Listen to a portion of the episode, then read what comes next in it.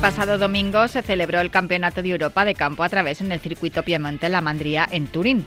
La delegación española volvió con un total de cinco medallas, dos oros, una plata y dos bronces. Con estas cinco medallas, España suma 82 preseas en la historia de los campeonatos de Europa de campo a través, 32 individuales y 50 por equipos. La joven onubense María Forero cruzó la meta en primera posición y se proclamó campeona de Europa individual en categoría sub-20. Sus compañeras también brillaron y la suma de los mejores tiempos las llevó a lo más alto del podio un campeonato individual y uno por equipos para enmarcar. Antes, los chicos sub-20 habían abierto la participación española con un bronce por equipos. Después fue el turno del relevo mixto que se llevó una plata que sabe a oro, porque se quedaron muy cerca de conseguirlo. En total, España suma cuatro preseas en las cinco ediciones que lleva disputándose esta prueba mixta, una categoría, por cierto, que cada vez es más demandada por público y atletas.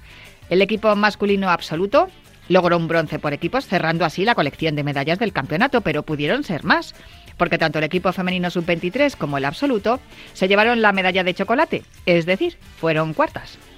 Y aunque los chicos del sub-23 fueron séptimos por equipos, también dejaron claro que hay futuro. La disciplina del campo a través no es tan vertiginosa como las carreras en pista ni tan épica como las de larga distancia, pero ofrece una forma diferente de practicar atletismo, especialmente porque se puntúa por equipos, se realiza corriendo por el campo y acabas hasta arriba de barro. Y eso, no me digáis que no, nos mola mucho a los españoles. Nosotros no vamos a competir nunca en un campeonato de Europa de cross, pero no está de más que de vez en cuando entrenemos por campo a través o participemos en una carrera de cross. No todo va a ser asfalto. Así evitaremos que las piernas se malacostumbren al mismo terreno y nuestra vista se aburra de ver siempre lo mismo. Porque nosotros lo que buscamos es correr para tener una vida saludable. Y por eso cada viernes te decimos, cuídate, runner.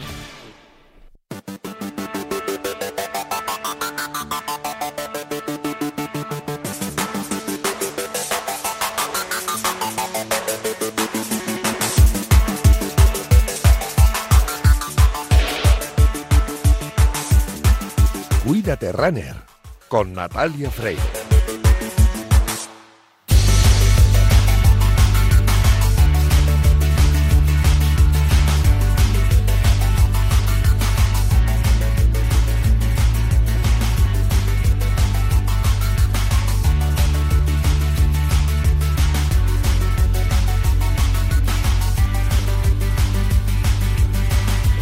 Bienvenidos a Cuídate Runner. Ya sabéis que los viernes cogemos el testigo de Yanela Clavo en Cuídate y nos calzamos las zapatillas de correr para que en los próximos minutos recorramos la distancia entre la salud y el deporte más popular, el atletismo.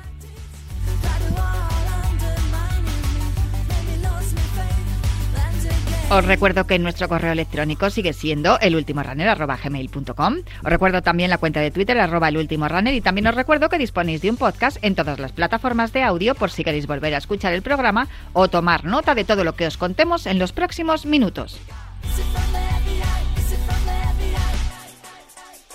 A los mandos técnicos me acompaña Daniel López Cantador, que ya está haciendo que todo suene a la perfección. Y en producción está la gran Cristina Blanco, que pondrá el cronómetro y también pondrá orden a esta carrera popular en forma de programa de radio que comienza ya.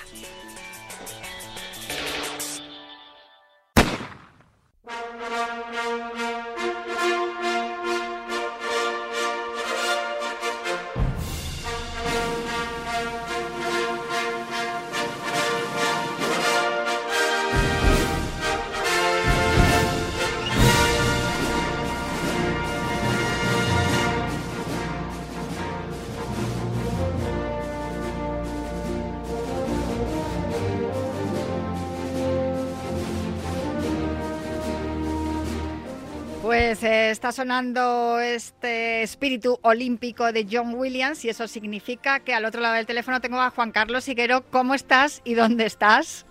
Muy buenas, Natalia, fenomenal. La verdad que ya me he curado el catarro que tenía y me encuentro en Aranda de Duero, que esta tarde voy a partir hacia Venta de Baños le da un golpe al micro y me ha puesto una cara a Luis Beamut como diciendo, perdona, eh, o sea, que le tengo al otro lado de los mandos técnicos, me dice, perdona, pero, mm, o sea, eh, que no eres nueva en esto, deja de darle golpes al micrófono. Bueno, escúchame, que a gustos está en Aranda de Duero, quiero saber si llevas puesto el traje de Papá Noel.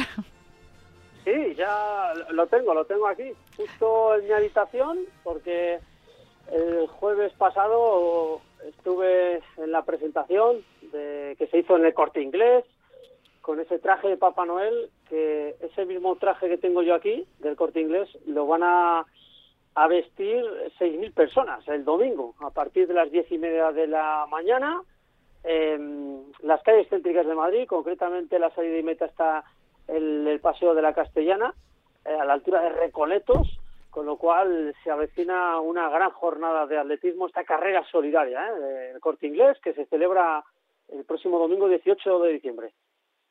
Oye, ¿y a ti te dieron, además del traje de Papá Noel, te dieron algo más? Sí, bueno, pues eh, la verdad que un reconocimiento que no me esperaba. Hombre, es que hay que decirlo todo.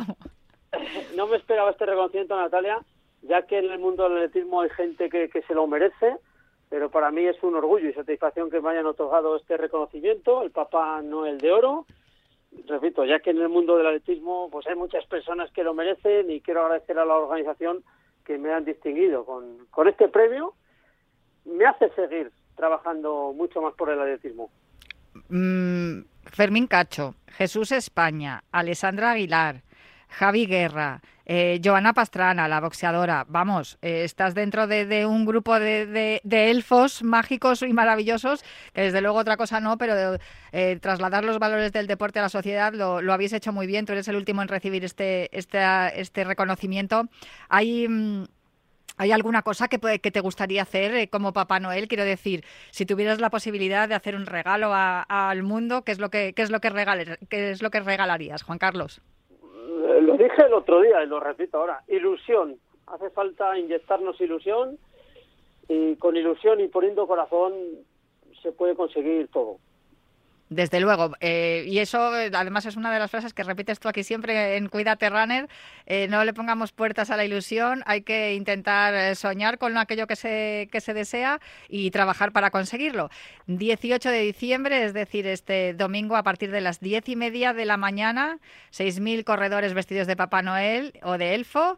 4.500 metros de recorrido, es una carrera solidaria y, además eh, muy, muy divertida, porque es yo creo que el pistoletazo de salida de, de las Navidades.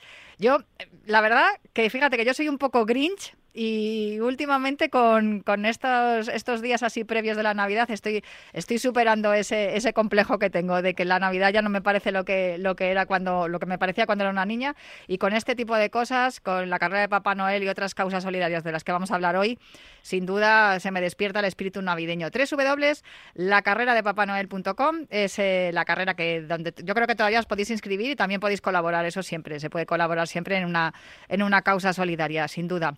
Eh, me gustaría también que recordáramos eh, unos momentos súper emocionantes que vivimos justo hace, hace poco menos de una semana, el pasado domingo, porque desde luego qué domingo más emocionante con el europeo de cross en, en Turín. Fíjate que estuvimos hablando el viernes pasado también del equipo que nos iba a representar allí en, en eh, Piamonte la Mandría, un- por cierto, un circuito que me pareció durísimo.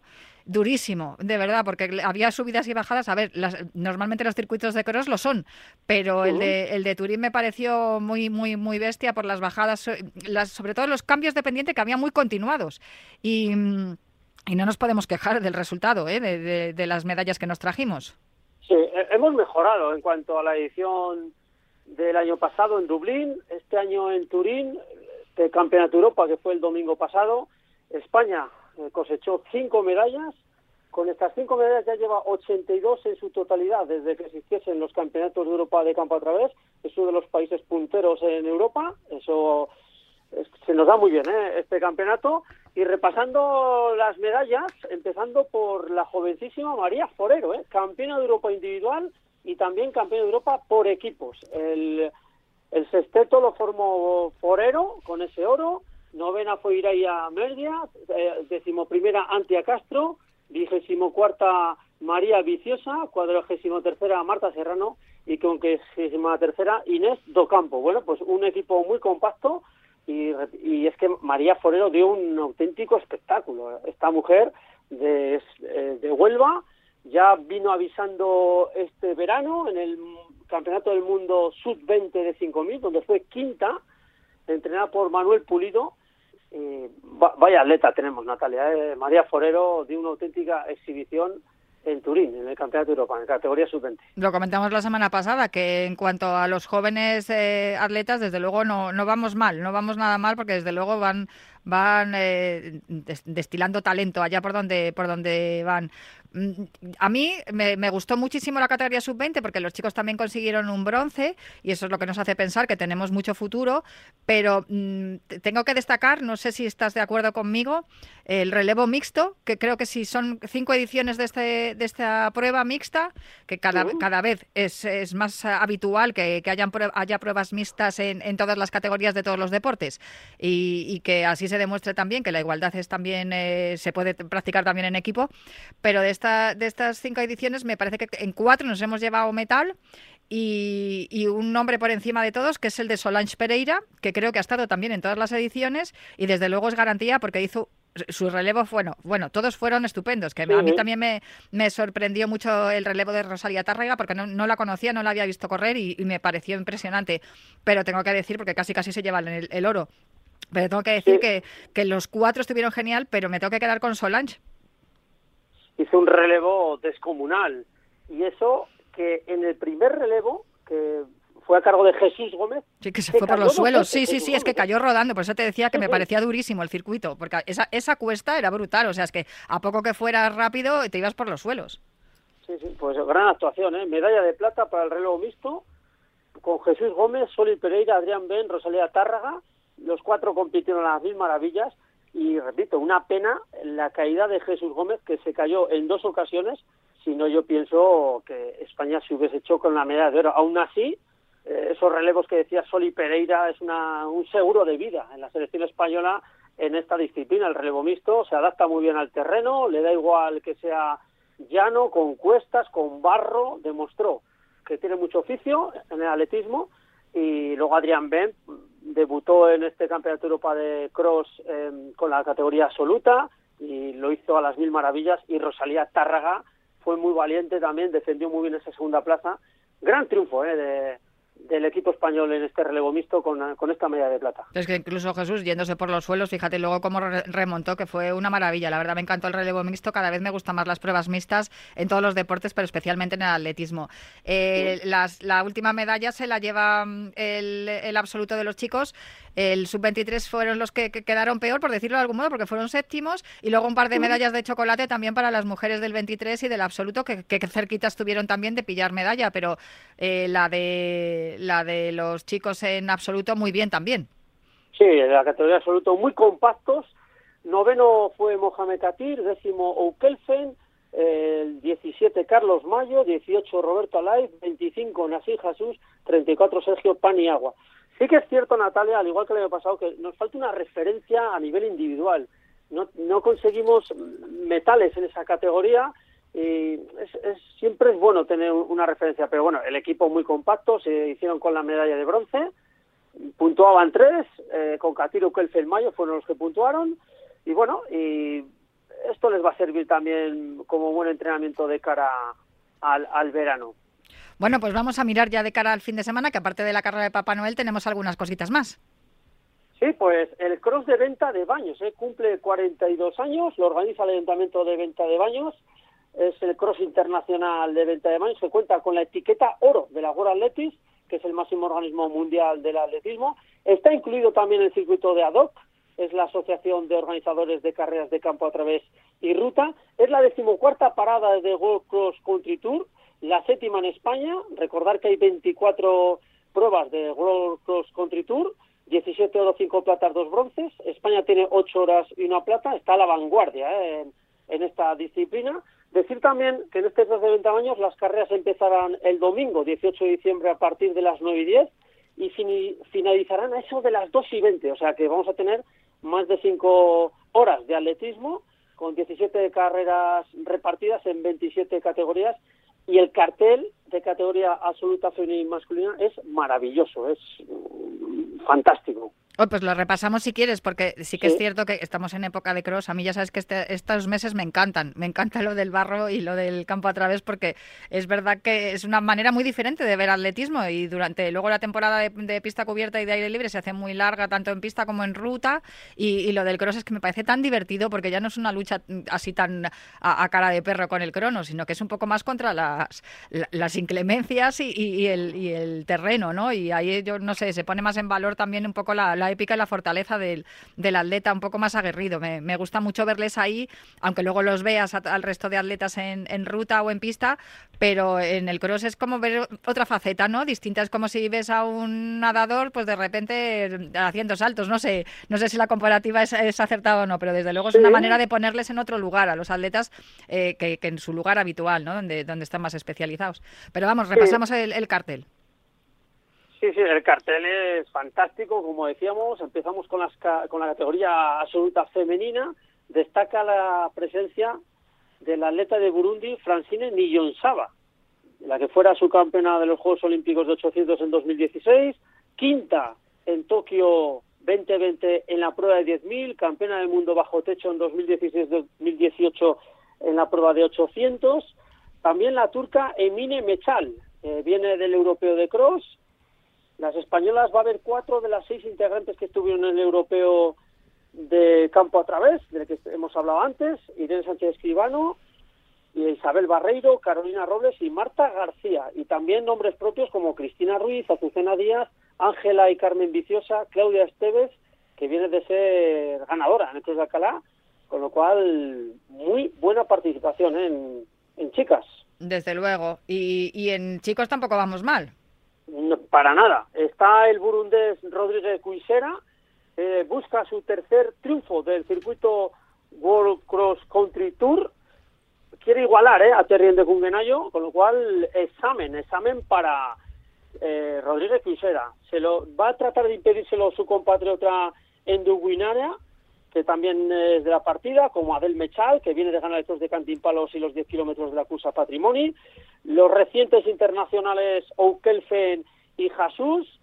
Javi Guerra, que ya sabe lo que es subirse al podium, segundo en 2018 y tercero en 2017.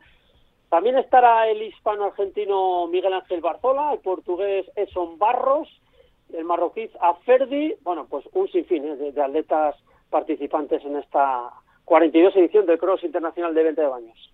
Pues em, no sé si me tienes que contar algo más, si hay alguna otra noticia. Dentro del Cross de 20 de Baños, Natalia, quiero destacar el circuito, ¿eh? porque se prevé que va a estar embarrado. Sigue siendo el circuito de siempre, salida y meta en el Estadio Municipal de 20 de Baños en la pista de ceniza, de las pocas que quedan en nuestro país. Atraviesan la carretera de Tarego. En esa misma carretera van a echar 100 metros cúbicos de arena, o sea, 10 camiones, para cubrir el asfalto. Cuando atraviesan la carretera, se meten en la zona de las huertas, que es donde más distancias recorren, vuelven hacia la carretera de Tariego y de la carretera de Tariego a la pista de ceniza buscando la meta. Un circuito emblemático que se prevé que vaya a estar embarrado por las fuertes lluvias que han caído esta semana. Bueno, pues a disfrutar, y a mí ya sabes, como te he dicho antes que me encanta el barro, pues habrá que disfrutar de, este que nos de venta de baños. No te vayas muy lejos porque acaba de entrar en el estudio mi compañero Tomás Campos, porque creo que estuviste... Hola Tomás, ¿qué tal? ¿Qué tal? Buenas tardes. Pues creo que estuviste con Sebastián Coe ayer, ¿no? Bueno, eh, participé en una videoconferencia con varios compañeros, otros medios españoles, para hablar con él, bueno, hacer un balance del año con el presidente de World Athletics, sí. He visto la noticia que has publicado en, Marca y hay temas interesantísimos. Por favor, ¿nos puedes ir diciendo parte por parte lo más importante de todo? Eh, bueno, primero saludar a mi buen amigo. Sí. muy buenas. muy buenas, muy buenas, muy buenas tardes. y ganas de verte en persona, compañero. Igual, tenemos que vernos. Sí, sí. bueno, mira, eh, lo más interesante, la verdad que fue al final la pregunta de, mi compañero Javier, eh, Javier Sánchez del Mundo.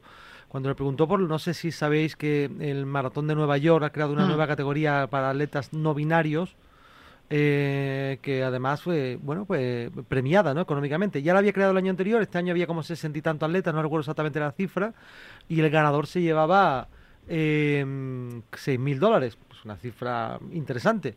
eh, para participar como atleta no binario, basta con inscribirse como atleta no binario. O sea, si no te identificas ni como hombre ni como mujer, no hace falta, no hay ninguna, no hay condicionante eh, genético, es un, es un condicionante genérico, no, no, no genético.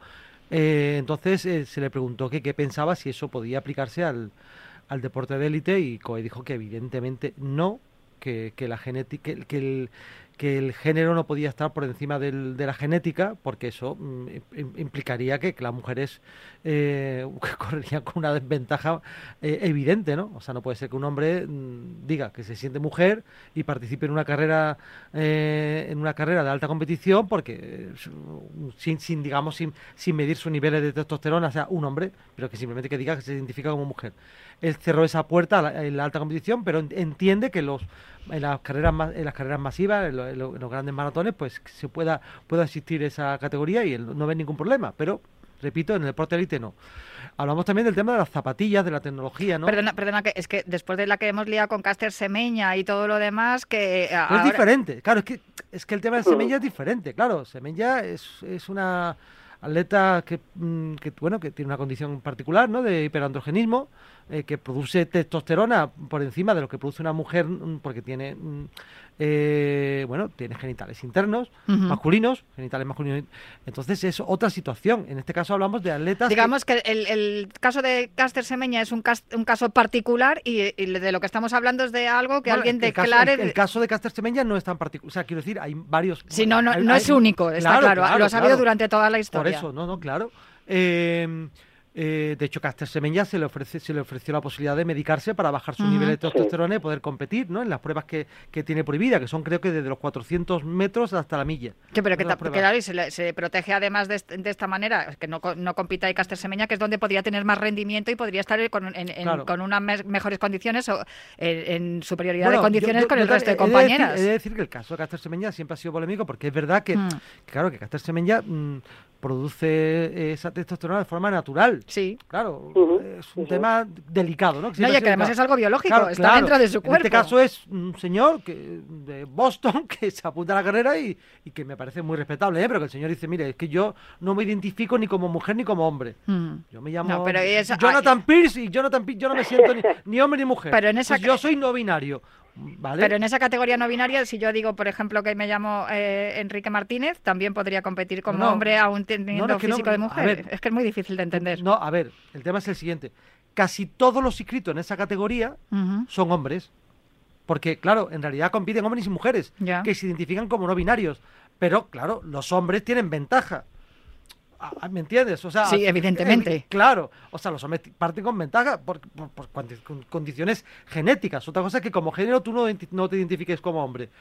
Bueno, pero el tema es que al final el ganador de la carrera eh, en categoría no binaria creo que hizo una marca de 2.40, una cosa así, y se llevó 6.000 dólares, que fue el mismo premio que se llevó el, o- el- creo que el séptimo o octavo clasificado en categoría masculina, que, que era un, que era un campeón de Europa, campeón de Europa de maratón.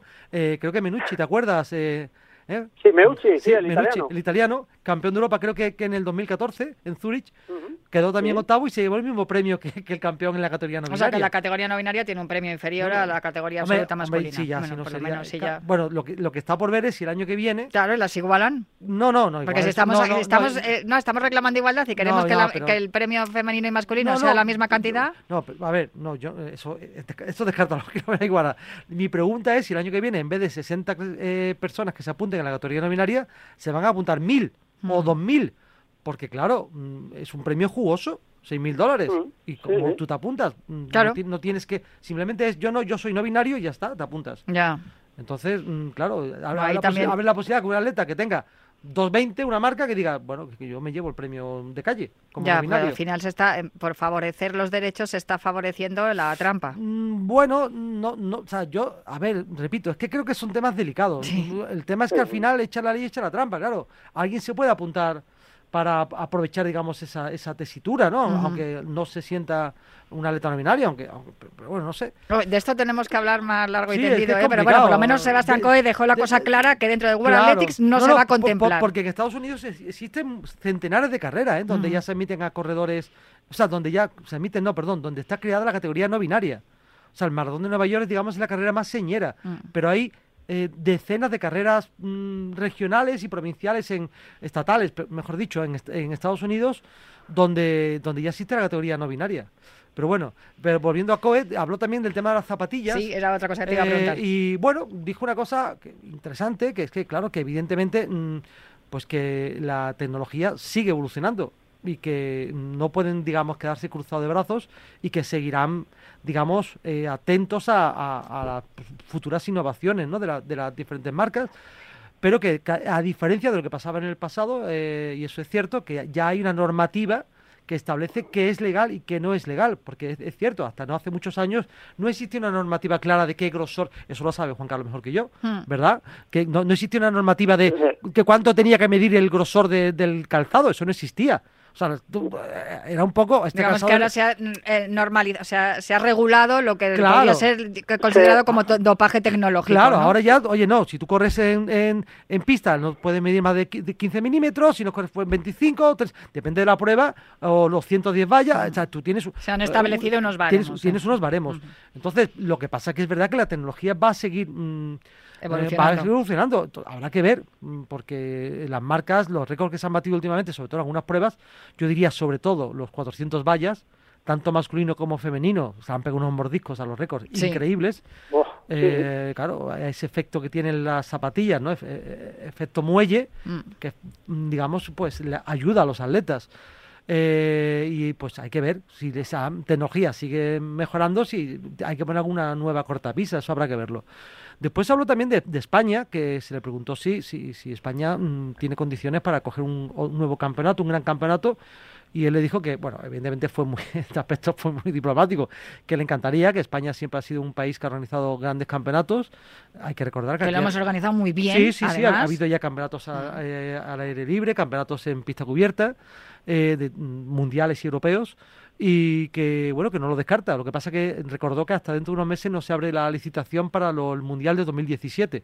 En 2023 el mundial es en, en Bucarest, el año que, en Budapest, perdón, el año que viene y en 2025 es en Tokio. 2027 todavía no tiene sede. y es donde podría optar España. Ahí, bueno, lo único, lo único, eh, hay pocos estadios eh, para que para ya ese es el tema. que encima les hemos ido quitando la pista de atletismo a los de fútbol y claro. claro mm, eh, sí, pues porque por ejemplo Valle Hermoso pues no tiene condiciones mm, para, para un, un, mundial desde luego no. Bueno, pero el año pasado estuvimos viendo el, Mundial de Oregón, que no era muy grande el estadio, pero estaba lleno prácticamente todos los días importantes y al final tampoco estuvo tan mal. Sí, lo Aunque no era, muy, era chiquitín el sí, estadio. No, no, sí, sí, y de hecho pero, hubo comentarios al respecto, ¿eh? de que era un, estadio que no reunía las condiciones. Lo que pasa es que había, eh, habían puesto gradas eh, supletorias que yo no sé si en Valle Hermoso se puede poner. No lo tengo muy claro. Y Valle Hermoso al final mm, creo que son 12 o 13 mil espectadores mundial, mm, ¿sabes? Eh, los mundiales normalmente son en estadios de 50 o 60 mil espectadores. Sí, claro. Lo que pasa que también eh, sucede, tienes la, la, la, apuesta anterior, la del 2019, que encima hacía un frío en el estadio también. Sí, sí. Que acordaos eh, que se tuvo que hacer también el mundial en, en octubre y, y, la, muchos días estaba vacío el estadio. Es verdad, que, dices, irte hasta allí para que luego encima esté vacío. es que los dos últimos mundiales han sido peculiares, ¿eh? Sí, han sido cada, cada, uno por circunstancias, ¿sabes? Tanto Eugene como como Doha han sido mm. mundiales peculiares y veníamos de un gran mundial, porque Londres, claro, hay una tradición atlética increíble y fue un mundial fantástico. Entonces, bueno, a ver qué tal en Budapest el año que viene. Hungría tiene mucha tradición. Y por acabar, si quieres, también comentó el tema de Kenia, ¿no? De los eh, la ah, ola de positivos. Ah, sí, es verdad, los positivos. La ola de positivos y, mm. bueno, claro, dijo que, que evidentemente había una preocupación eh, creciente en el en World Athletics porque Kenia es un país señero, un país muy importante dentro del mundo del atletismo, ¿no? Y que, bueno, que, evidentemente estaban vigilantes, pero que le tranquilizaba que había mostrado tanto el gobierno eh, keniano como la Federación de Atletismo del país africano, habían mostrado mucha predisposición y a combatir, ¿no? Ese, que había una inversión de 5 millones de dólares anuales para, para dotar de más medios para para atajar el problema del, dopaje. Hay que, hay que recordar que el, problema del dopaje en Kenia no es como en otros países. Hay, hay ramificaciones, es diferente. O sea, muchos de los casos de dopaje se producen por desconocimiento. ¿no? Mm, porque a veces los atletas kenianos no están lo suficientemente formados y, toman sustancias que no, o, otras veces que están en manos de agentes que son desalmados. Y mm, bueno, el atleta acaba cayendo en el dopaje sin saberlo. Mm. Y después también que hay un elemento económico muy importante en Kenia que no se produce en otros países. Para muchos atletas kenianos, eh, el atletismo es un modo de vida de salir de la pobreza a ver, mm, que se entienda, ¿no? Sí, En no, no. claro. Tú has estado allí además y lo has visto. Claro, o sea, que o hay incluso hasta un turismo Bueno, de es que para un atleta keniano a lo mejor ganas un premio, ganas el mu- quedas segundo en un gran maratón y con eso tienes dinero para vivir Mm. todo el año. Sí, Entonces, y claro, tú y tu familia. Claro, ese es el tema. Y eso es un dato que no ocurre en otros países, ¿no? Pues Tomás Campos, muchísimas gracias por, por todo lo que nos has contado aquí en Sí. Cuídate Runner. No sé si tienes que puntualizar algo, Juan Carlos. Aprovecha. No, que ha estado fa- fantástico. He estado leyendo la, la crónica, el documento de Tomás Campos, la verdad que, que está fenomenal, fenomenal. Se trataron temas que están en la actualidad. La, la única cuestión que a mí sí que me hubiese gustado que Sebastián Coe hubiese puesto encima de la mesa es el campo a través. Se Ah, está hablando bien, mucho, te- se está hablando mucho Sí, desde justo, es la- verdad, lo hemos dicho ahora nosotros. Mm. Sí, desde la DOC, sobre todo, que están trabajando para que el cross sea olímpico. A ver si lo pueden. Juan Carlos, meter- te lo- te- no te lo vas a creer, te lo juro que era una de las tres preguntas que tenía preparadas, pero solo le pude hacer una, porque es que solo nos dio 25 minutos. Ah, Solo nos dio 25 minutos. Dijo, no, siento, me tengo que ir. Pero yo tenía, tenía dos preguntas más preparadas. Yo le hice la pregunta. Bueno, yo le hice una pregunta que no lo he comentado aquí, por cierto, que era si había alguna novedad sobre qué prueba, iban, cómo, iba a ser el formato de, la prueba mixta de la marcha en los Juegos de París. Me dijo que no se había llegado a ningún acuerdo todavía con el Comité Olímpico Internacional, que no se sabía, se sabía que iba a ser, o sea, se tenía claro que iba a ser un- una prueba mixta por relevos, Sí. relevos mixtos, tanto hombres como mujeres, pero que no se sabía la distancia ni en qué formato iba a hacer todavía.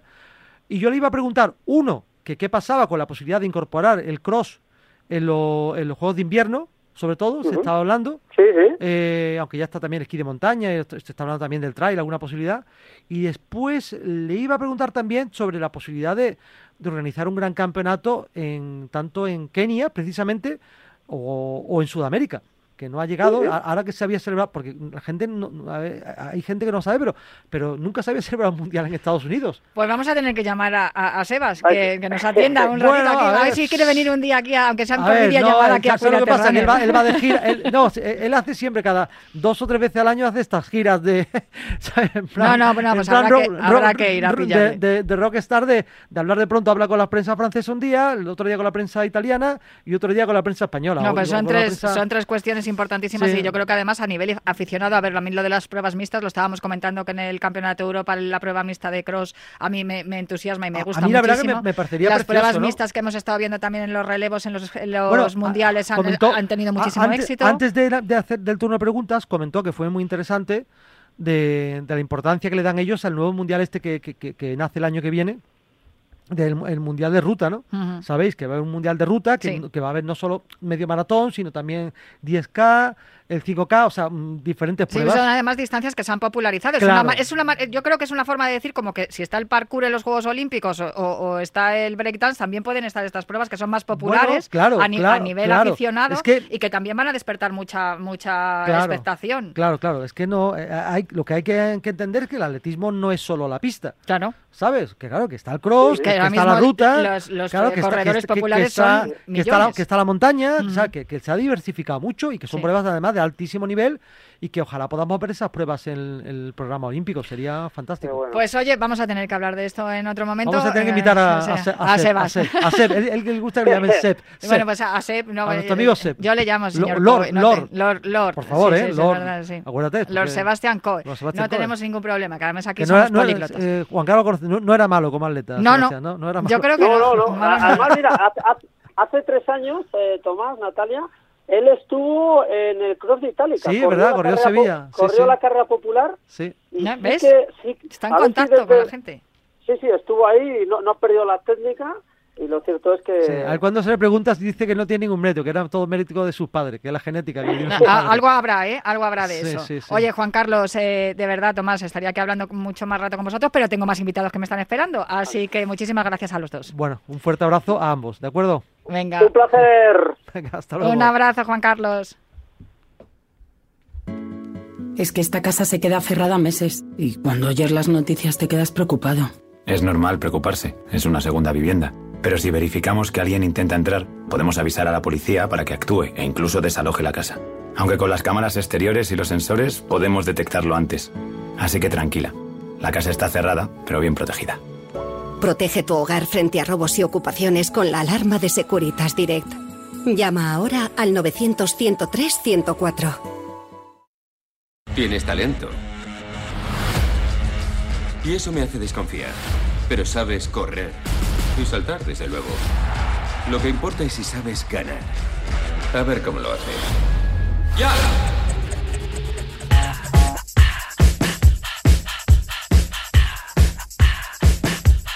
Era muy interesante lo que estábamos hablando con Juan Carlos Higuero y con Tomás Campo.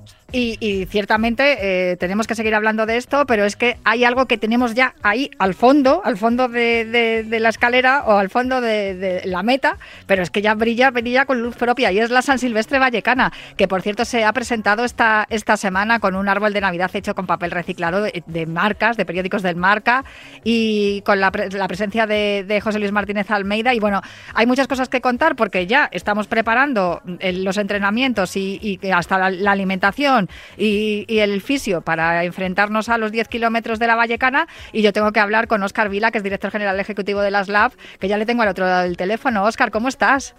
Hola, ¿qué tal? Buenas tardes. Perdóname que te hayamos hecho esperar, pero es que eh, eh, se ponen a hablar Juan Carlos Higuero y Tomás Campos de atletismo y, no paran. Pero la verdad que era muy interesante todo lo que estaban contando. Y fíjate lo último que han apuntado de lo de las pruebas de ruta, porque fíjate tú la San Silvestre lo que ha hecho por el atletismo, siendo una prueba popular.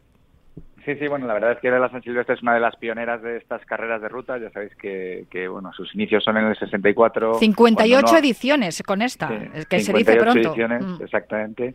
Y, la verdad es que, bueno, pues eh, como pioneras nos, nos haría una ilusión enorme que pudiera estar dentro de un programa olímpico, por supuesto. Desde luego que sí, porque además eh, no es un circuito fácil el de la San Silvestre, porque hay siete kilómetros que parece que van cuesta abajo, pero luego llegas al puente Vallecas y ojo, Sí, aunque no, hay, no es un, recorrido muy muy fácil en el tramo final, es verdad que los siete primeros kilómetros sí son cuesta abajo, que es donde sobre todo los corredores populares se confían. Y luego, bueno, tiene ese, ese pequeño turmalet que tenemos ahí al final que, que, bueno, que para muchos se hace duro. Pero, sin embargo, tenemos unas marcas impresionantes en la carrera internacional. Eh, ya en su día, tanto Kipchoge y Kiplimo con, con 26-49 eh, fueron mejor eh, marca en, 10 kilómetros en ruta, con lo cual, bueno, la carrera rápida. En, esta, en estas 58 ediciones, bueno, la 58 está por celebrarse, que es la del próximo día 31, pero ha pasado de todo, Oscar, de todo, de verdad, y todo bueno y todo divertido, y, la verdad es que se puede decir que es la carrera más mágica y más bonita del año. Sí, yo creo que para mucha gente ya se ha convertido en, en una cosa más eh, de las que hay que hacer en, dentro de Navidad, de final de año, se ha convertido en una tradición sobre todo en, la ciudad de Madrid. Y, bueno, igual que la gente va a la cabalgata o, va a la Puerta del Sol para tomar las uvas, tienen claro que, el día 31 se celebra la San Silvestre Vallecana y ya lo veis vosotros, en, incluso en la audiencia que tenemos en, medios, eh, que hay un seguimiento ya no solo por parte de las 40.000 personas que corren, sino de, pues de todas esas personas que están en sus casas esperando a que estos pequeños héroes que llegan de la carrera tarde a cenar eh, poder saber cómo, cómo ha ido discurriendo la carrera cada día. Este año además se recupera la normalidad, ¿no? Prácticamente completa, porque se, van, se han inscrito ya un montón de corredores, pero yo quiero destacar una de las cosas que dijisteis el otro día en, en, la presentación, que de hecho lo destacó Patricia Sabugueiro, que es la hija de Antonio Sabugueiro, el alma, el alma mater de esta carrera, el creador de esta carrera ya por el, por el 64, que dijo que eh, hay 18.000 corredoras inscritas ya. O sea, es un número altísimo de mujeres corriendo. O sea, ya hemos pasado ya de, tener que quedarnos en casa a preparar la cena de Nochevieja a decirle a quien sea, te quedas ahí, que ya, ya está todo listo y preparado, lo preparas tú, que yo voy a correr la San Silvestre. Sí, eh, fíjate que, nosotros desde hace muchos años para nosotros era, era pues eh, uno de los objetivos que nos marcábamos cada año era el que aumentara esta participación femenina, ¿no? Quizás si vamos 10, 12 años atrás, eh, estábamos en unas cifras pues todavía de un, un 20% y ahora estaremos casi rozando el 50%. ¿no? Ya, ya no hace falta hacer ninguna acción para incentivar, sino todo lo, mm, todo lo contrario, entra directamente eh, porque las mujeres eh, son partícipes de, de esta prueba y de la mayoría de las pruebas. ¿no? Eh, nos encanta que, poder tener una participación tan alta. La emergencia también de, fíjate, eh, que los primeros años de, que, se corrieran los maratones no dejaban, no se permitía a, las mujeres, las primeras pruebas de atletismo no se permitía a las mujeres correr distancias tan largas y ahora ya estamos casi casi en, igualdad de en igualdad de número de participantes. Pero hay, hay otra cosa también muy muy importante que yo quiero destacar y es la participación en la carrera internacional de los atletas de élite que vienen cada año buenísimos atletas, pero sobre todo que tenemos también participación importantísima y destacada de los españoles. El año pasado, 18 años hemos, tuvimos que esperar para ver por fin cruzar la meta en primer lugar a un español, que fue el caso de Mocatir. No sé si este año la nómina de atletas también que, sea, que se están inscribiendo a la internacional nos hace pensar o, augurar que se pueda repetir la gesta. Mm, la gesta se puede repetir porque te, voy a confirmar que todavía no está confirmado, es que Mocatir va a correr este año en la carrera internacional, o sea que podemos repetir que haya un español eh, otra vez eh, en, primera posición, pero, pero es verdad que va a ser una carrera muy, muy, muy rápida, que tenemos atletas de un grandísimo nivel, que los iremos diciendo como siempre en exclusiva con, con vosotros y con, y con marca tanto papel como .com a partir de la semana que viene pero nosotros esperamos incluso que se puedan batir alguno de los dos récords, tanto el masculino como el femenino. Nosotros vamos a estar en la meta de la internacional como todos los años y yo normalmente estoy en la meta de la popular también porque corro la carrera popular. Eh, pero este año va a haber un corredor muy ilustre, ¿no? Tengo entendido. Bueno, sí. Eh, el alcalde de Madrid, habíamos tenido siempre la presencia de los alcaldes eh, dando ese famoso disparo de salida. Eh, pero este año se ha apuntado a correr, con lo cual, bueno, tendremos al alcalde de Madrid que participará en, la más popular de, las carreras. A la que sí vemos casi todas las ediciones es a la vicealcaldesa, porque yo a Begoña Villacís ya le he visto un montón de veces cruzar la meta y también eh, en alguna ocasión a Alicia Martínez y a Sofía Miranda, la directora y la concejala de deportes, eh, respectivamente. Sí, sí, siempre, bueno, ha habido muchos concejales que han corrido y, presidentes de comunidad autónoma, ha habido hemos tenido ministros, bueno, ha habido siempre eh, eh, gente importante del mundo también de la política, pero también de otros ámbitos que corren de, manera hasta eh, oculta porque por, su profesión pues no, no han podido correr. Hemos tenido a Carlos Sainz padre con, con Carlos Sainz hijo, los dos mezclados entre los populares o, o contador cuando todavía estaba en activo. Quiero decir que al final es una fiesta, es poder disfrutar de tu, de tu gente, de tus amigos, de tu familia en un entorno festivo y haciendo deporte en el último día del año, que creo que es algo que, es espectacular valores del deporte y también de la vida saludable, que es de lo que acá hablamos aquí en Cuídate Runner, y también solidaridad, que también hablamos de ello aquí en Cuídate Runner, porque este año además tenéis como objetivo ayudar a la Fundación Uno entre 100.000. Sí, tenemos eh, dos objetivos. Por un lado, ayudamos a, la Fundación Uno entre 100.000, como llevamos haciendo, colaborando con ellos ya varios años, Em, que tienen un programa muy muy bonito que, que, ellos eh, están trabajando ahora, que es la aceleradora. Y, pero además este año se suma en, la San Silvestre Mini la Gasol Foundation, la fundación de los hermanos Gasol, que lucha contra la obesidad infantil, que, que, ahora mismo también es otro de los grandes problemas que tenemos con, con los, nuestros más y que se suman a la iniciativa de, esta carrera, con lo cual, pues bueno, tenemos estas dos iniciativas en marcha y, seguro que vamos a conseguir una gran recaudación para cada una de ellas. Ojalá que sea así. Yo animo a todos los que no se hayan inscrito todavía que lo hagan, que participen en la, en la Vallecana, que Vallecana además es que solo hay una y es que si no has corrido la Vallecana parece que no has corrido nunca una, una carrera de 10K. Es además eh, bueno acabar así el año, aunque también recomendamos que se corran cualquier San Silvestre, pero la Vallecana es que mola muchísimo. Y nada, muchísimas gracias, Oscar Vila, director general el ejecutivo de las Lab. Sé que va a salir todo muy bien porque lo organizáis todo fenomenal y espero veros por allí el día 31. Aunque seguiremos hablando aquí en Cuídate Runner de la San Silvestre. Genial, cuando queráis. Y yo, pues, eh, por último, decirte que lo que veo en la gente cuando vamos a ir haciendo las cosas y los eh, hitos de San Silvestre es que hay, hay muchas ganas de San Silvestre, ¿no? Hay ganas de disfrutar otra vez de, de la calle y de la total normalidad y de, de poder correr con, como te he dicho, con tus amigos y, y con tus familiares que en este último día de año como es tradición. Eh, como decía Pablo Radcliffe, ¿no? La mejor manera de, terminar el año y, en, un ambiente, eh, vamos, inmejorable. Pues con eso me quedo. Muchísimas gracias, Oscar. Un abrazo gracias fuerte. Gracias a ti, Natalia. Un abrazo. Hacemos una paradita para el habituallamiento y seguimos. ¡Corre,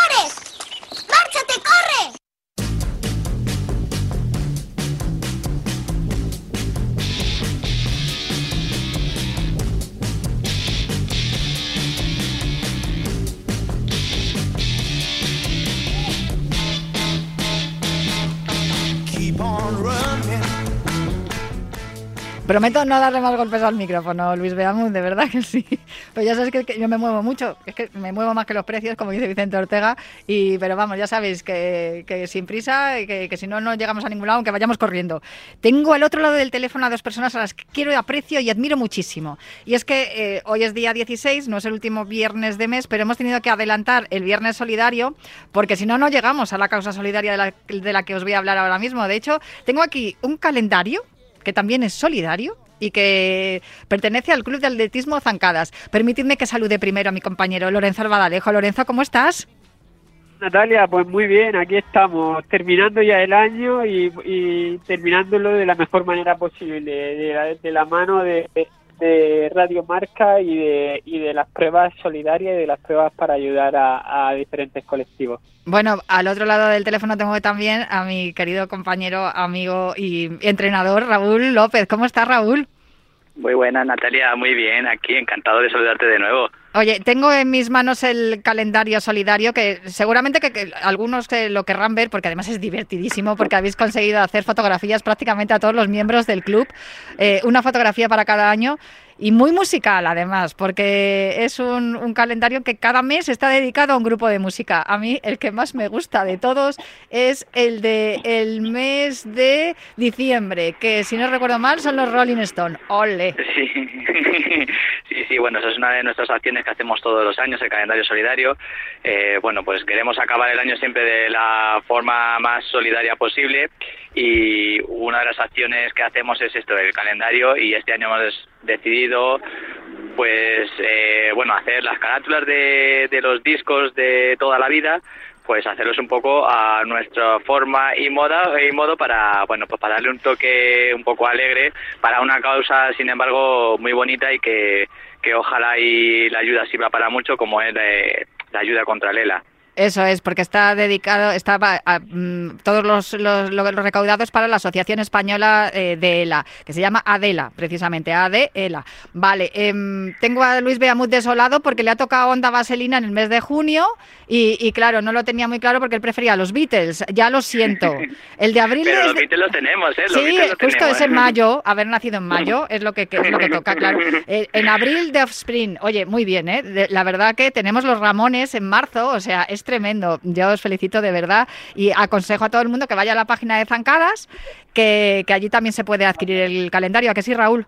¿O estoy dando la información mal? Vale, vale. El, calendario se puede adquirir, eh, como hemos dicho, bueno, y como bien has dicho tú ahora mismo, eh, va para la ONG Adela. Eh, este año además va todavía con un toque más personalizado para el club porque una de nuestras compis con su papi pues lo está padeciendo y hemos querido hacerle pues esta pequeña ayuda no y arroparla de alguna forma con todo lo que está pasando y que el club también pues se vuelque con pues con un, un problemón que, que, existe hoy en día y que hay que darle visibilidad y que hay que seguir estudiando e investigando pues para poder salvar pues salvar a esas personas que, que joroba, que no lo están pasando muy bien.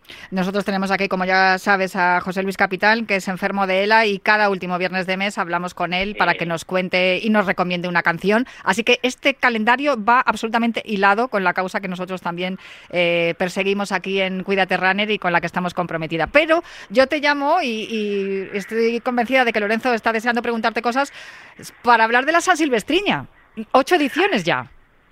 Sí, efectivamente, ya son ocho años eh, corriendo en el barrio de Vallecas y, nada, volvemos este año con, muchas ganas y con mucha ilusión de conseguir un mogollón de juguetes pues para convertirnos en runner magos y, intentar llegar a todas esas casitas donde, bueno, pues la visita mágica es complicado que, llegue. Así que vamos a ver si podemos hacer un esfuerzo entre todos y, hacemos que todo el mundo viva la, la fiesta pues con esa ilusión que debemos de tener todos.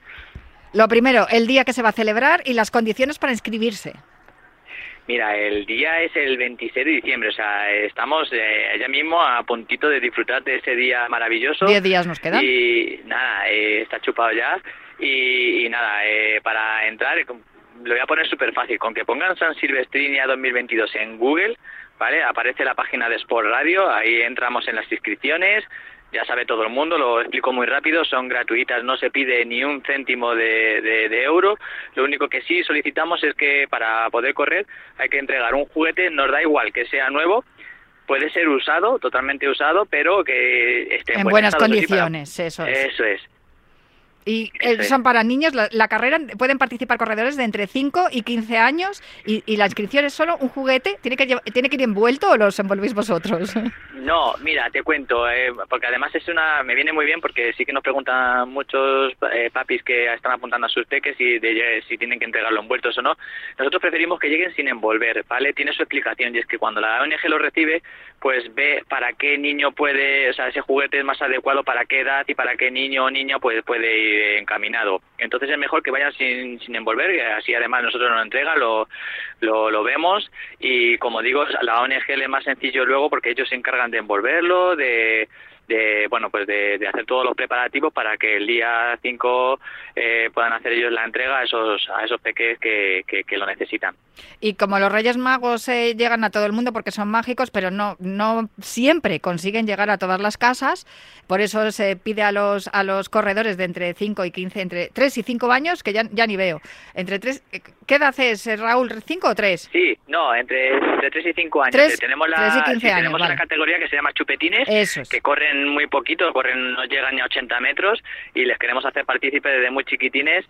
Y, y nada, ya aprovecho y te, os cuento que va a ser un día maravilloso, que contamos con la, además con la presencia, aparte de las batucadas eh, que tenemos para animar, te vienen también, eh, eh, bueno, los de Star Wars, la Legión 501, con la que podemos hacernos fotitos. Eso sobre todo va más dirigido a los papis, que son más quienes los conocen, pero que, que bueno, vamos a tener eh, juguetes con la gente, o sea, perdón, juguetes, disculpadme, con- vamos a tener juegos con la gente de diversión, o sea que los chavales aparte de correr van a tener un día súper entretenido, pues eso, para hacer un día lo más mágico posible, tanto a los que corren y ayudan en la causa, como luego después, eh, como digo, pues para esa causa que con la que estamos trabajando. Vale, ya he localizado mis gafas, ya lo veo todo bien, ¿vale? Ya le he vuelto a dar otro golpe al micro y Luis Beamud me quiere de verdad, o sea, me ha puesto una cara que no sabes. 26 de diciembre a las 10 y media en el Polideportivo José Durán, en el Parque de las Palomeras Bajas, corredores entre 3 y 15 años, distancias entre 80 metros y 1.200 metros según la categoría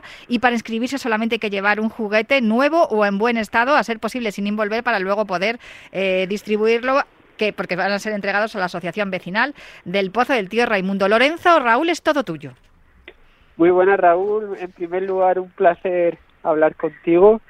Y, y bueno, mi pregunta era, ya sabes que el objetivo de, este, de esta sección eh, es un poco pues hablar de- del componente social o de la ayuda que puede dar el deporte.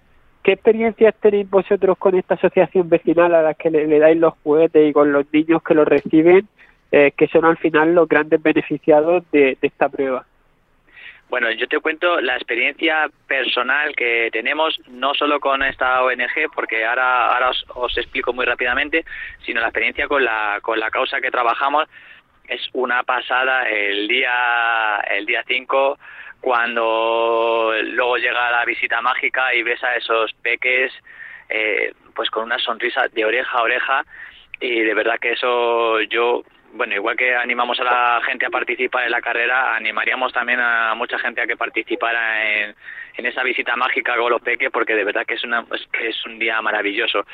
Eh, os contaba que la experiencia con la ONG en sí eh, es eh, no, no la tenemos eh, no, no es muy asidua con ella porque nosotros lo que hacemos es ponernos en contacto siempre con la Junta Municipal de, del Puente de Vallecas y siempre solicitamos una ONG diferente para ayudar. O sea, no queremos que queremos cada, cada año intentar trabajar con una ONG diferente eh, por, por mogollón de cosas, entre otras eh, circunstancias es para, para llegar a, esas, a esos niños, no como decíamos, hay muchos niños que por, por desgracia que no pueden tener esa visita mágica y queremos llegar a todos, no encasillarnos solo con una ONG. Entonces siempre nos ponemos en contacto con la Junta Municipal y ella es la que nos va dirigiendo a qué ONG eh, debe- debemos dirigirnos cada año y así, bueno, también, aunque suene un poco mal, pues eh, elimina suspicacias a lo mejor que digan, mira, siempre trabajan con una ONG para no sé qué beneficio, ¿no? Entonces, pues nosotros lo queremos siempre que sea todo muy transparente y por eso preferimos que se haga de esta manera. Y además así queda todo más repartido, como la lotería, que sí, que quede repartida. correcto. Lorenzo, dos minutos nos quedan. Y bueno, pues entonces una última una última pregunta. En, has dicho que, que eso, que consistía, que la inscripción consistía en, en donar un juguete, ¿vale? Eh, que, que como si, como si dijéramos, si hiciera una carta a los reyes, o sea, si alguien te preguntara qué, qué tipo de juguetes son luego los más demandados o los que, o los que más suelen funcionar con, con la ONG, por esos niños que tienen muchos juguetes en su casa y que, y que pueden elegir cuál, cuál donaros, cuáles son los juguetes que luego son eh, mejores recibidos por vuestros niños o en caso de que una familia pueda pueda elegir qué, qué perfil de, de juguetes son los que los que más os pueden interesar.